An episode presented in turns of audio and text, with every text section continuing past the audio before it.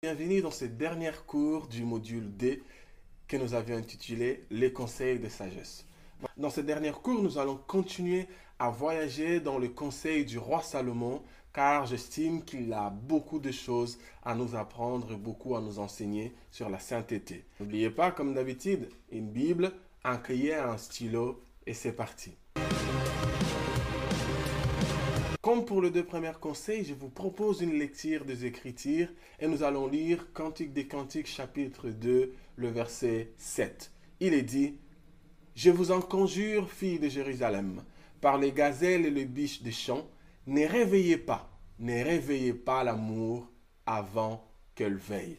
Cette portion des Écritures nous permet d'avoir un conseil que j'estime utile pour chacun de nous qui souhaite se garder sain et pur, à savoir chaque chose a son temps. Il est difficile de ne pas pécher lorsque les choses sont faites au mauvais moment. Remarquez qu'il n'interdit pas l'amour. Seulement, il est dit de ne pas réveiller l'amour avant le temps. Donc, il y a un temps où l'amour se réveillera de lui-même. Il n'interdit pas les relations sexuelles, seulement il dit qu'il y a un temps déjà établi pour Dieu qui est le mariage où vous pourriez avoir ce genre de relations. Il n'interdit pas l'argent, il n'interdit pas les succès, il n'interdit pas la notoriété. Seulement il dit qu'il y a un temps pour ces choses. Parce que lorsque les choses sont faites en dehors du temps, le péché devient une réalité. Les amis, la sanctification est l'art de faire les bonnes choses au bon moment. N'oubliez pas que Dieu fait toutes bonnes choses en son temps. En dehors du temps, une bénédiction peut devenir une malédiction et une source de péché.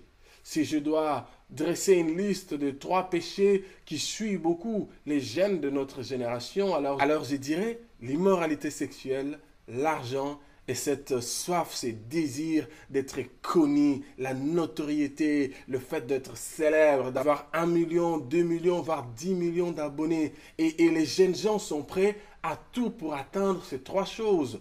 Mais toi, Garde-toi d'obtenir ces choses en dehors de son temps et résiste à la tentation et au désir de vouloir pour aujourd'hui ce que Dieu a réservé pour toi demain. N'oublie pas, chaque chose a son temps. La sanctification n'est rien d'autre que l'art de faire le bonne chose au bon moment. Demeurez béni.